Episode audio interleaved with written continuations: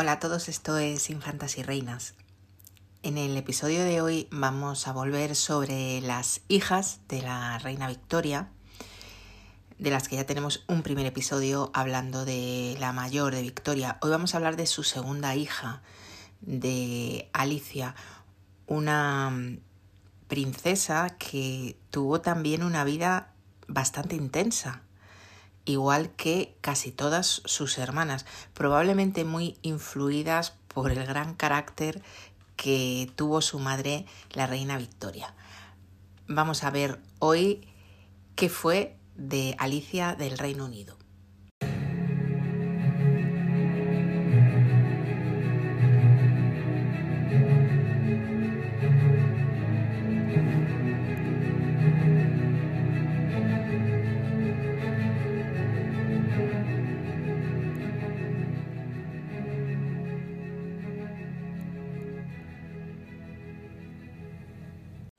El 25 de abril del año 1843 nacía en el Palacio de Buckingham en Londres la tercera hija de la reina Victoria y de su marido el príncipe Alberto, Alicia, el personaje que hoy nos ocupa.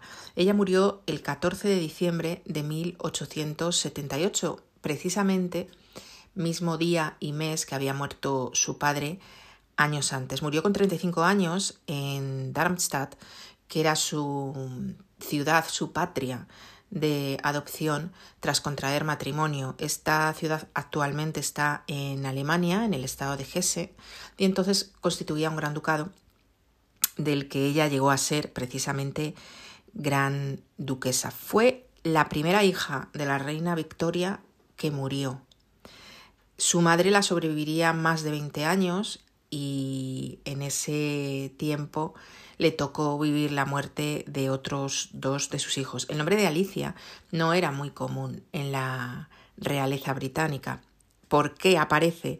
Pues por sugerencia de alguien muy cercano a la reina Victoria, que era su primer ministro, eh, Lord Melbourne, y le dijo a la reina, pues este nombre me gusta, y la reina dijo, pues a mí también.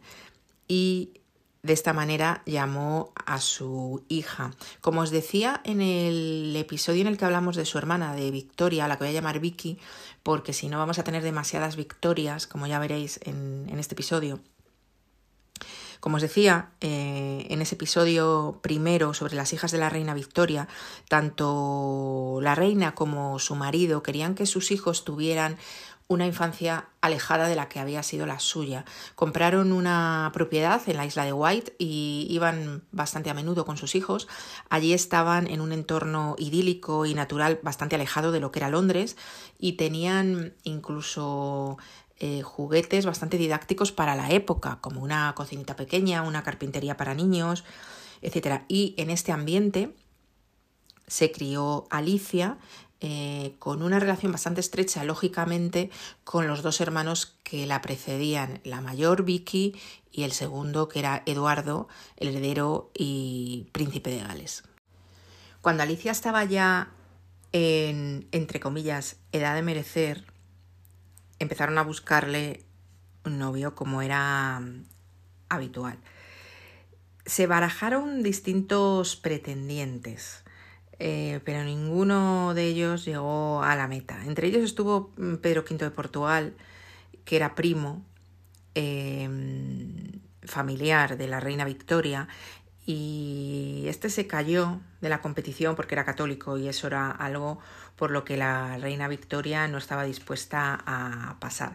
Otro de los pretendientes fue Alberto de Prusia, pero Alberto de Prusia mm, cuando conoció a Alicia hizo un comentario un poco denigrante sobre ella, em, haciéndola de menos y por tanto también quedó fuera.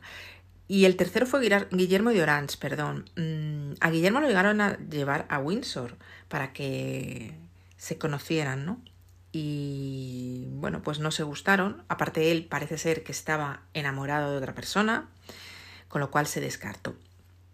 La pobre Alicia se quedó sin pretendientes posibles y en esto echó mano su hermana Vicky, que estaba ya casada en Prusia y que decidió buscar algún novio adecuado cerca de Prusia y entonces llegó a dar con Luis de Hesse-Darmstadt, que pertenecía a una mm, familia de la realeza alemana, pero de segunda fila. De hecho, era un gran ducado, Hesse Darmstadt, con un nombre, bueno, tan impronunciable como muchos otros que han pasado por este podcast para los que hablamos castellano. De nuevo, la reina Victoria lo invita a Windsor para conocerle y para que se conozcan los dos jóvenes y esta vez sí que se gustaron y por lo tanto acabó el tema en compromiso matrimonial. Aquí comenzó a pasar lo normal en estos casos, ¿no? El compromiso, el establecimiento de la dote, hablábamos el otro día de las dotes y finalmente la boda. Antes de de que la boda se llevara a cabo, eh, lo que ocurre es que muere el príncipe Alberto el 14 de diciembre del año 61. La reina Victoria decide que la boda siga adelante, era unos meses después, en concreto el 1 de julio del 62 se llevó a cabo, pero se realizó en un ambiente totalmente fúnebre. De hecho, la propia reina llegó a decir a alguien muy cercano que aquello parecía un funeral. A la novia ni siquiera le dejaron llevar el traje blanco más allá de lo que es estrictamente la ceremonia. Eh, de aquí se fueron a Darmstadt y allí Alicia se acopló bastante bien, pero em, digamos que no entró con buen pie en el Gran Ducado. ¿Por qué? Lo vimos también cuando hablábamos de Victoria. Eh, la reina Victoria era bastante todo y se metía mucho en las vidas de sus hijos. Entonces, en este caso, lo que pretendió fue que la residencia donde iban a vivir eh, Alicia y Luis, su marido, mm, fuera más lujosa de lo que era. Es decir, que les consiguieran o les mm, eh, edificaran una residencia nueva porque aquella no estaba a su nivel. ¿Qué pasa? Pues que en Darmstadt no estuvieron de acuerdo, dijeron que no y esto hizo que cuando Alicia llegó allí pues no fuera demasiado bien recibida. En los primeros momentos de su matrimonio llegó incluso a viajar de vuelta al Reino Unido cuando, por ejemplo, se casó su hermano, eh, el príncipe de Gales, y allí coincidió que dio a luz a su primera hija, a Victoria, que nació el 5 de abril del año 1863. Alicia y Luis llegaron a tener siete hijos. Eh, Victoria fue la mayor en el año 64 nacería Isabel, en el 66 Irene, en el 68 Ernesto, en el 70 Federico, en el 72 Alex y en el 74 María. Todos ellos con un destino bastante diferente. Dos de estos niños murieron en la infancia. La pequeña María murió de difteria, precisamente en el brote de difteria que después moriría su madre, como hablaremos luego. Y Federico también murió a los dos años de una caída porque era hemofílico y no pudieron parar la hemorragia eh, consiguiente a la caída. Ernesto fue el que fue después heredero de su padre, pero acabó depuesto y con una vida personal un poco caótica. Sin embargo, lo que llama más la atención es el destino de sus cuatro hijas. Eh, dos de ellas acabaron asesinadas por los bolcheviques en la Revolución rusa.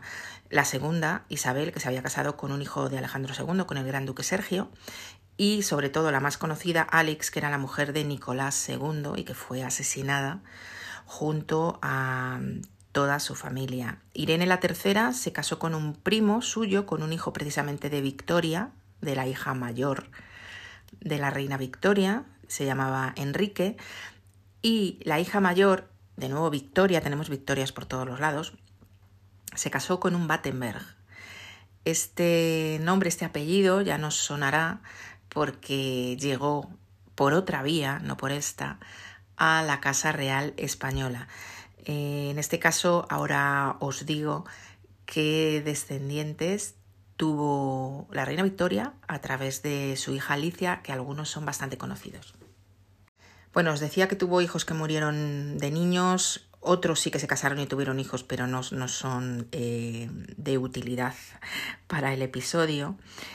Pero a través de, de su hija mayor, de Victoria, esa niña que nació mientras su madre estaba temporalmente en Inglaterra, eh, tuvo Alicia algunos nietos conocidos. Por ejemplo, tuvo una nieta que se llamó Luisa y que luego fue la reina Luisa de Suecia.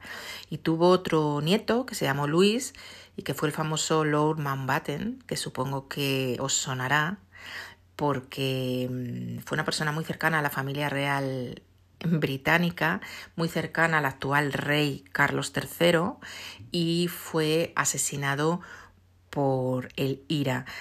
Y otra nieta más que tuvo Alicia a través de su hija Victoria fue una niña que también se llamó Alicia como ella y que es la madre del príncipe Felipe de Edimburgo, duque de Edimburgo y esposo de la reina ya difunta Isabel II.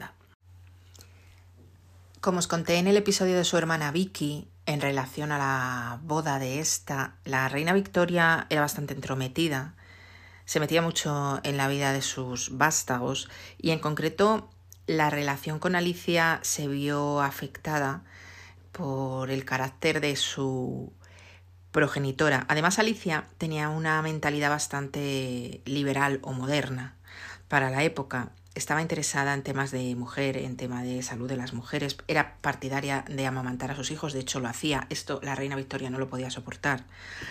Estaba siempre quejándose de lo mal que estaban en Darmstadt, del poco dinero que tenían.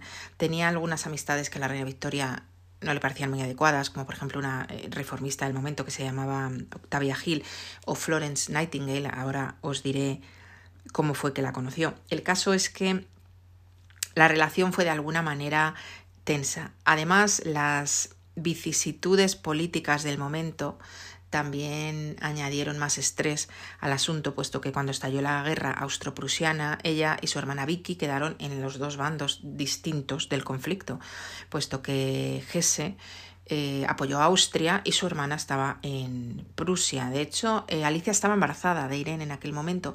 Ella mandó a sus dos hijas mayores a Inglaterra con su abuela y se quedó hasta que nació Irene y luego se dedicó a labores humanitarias en los hospitales. De ahí le vino la relación que tuvo con Nightingale que os decía antes.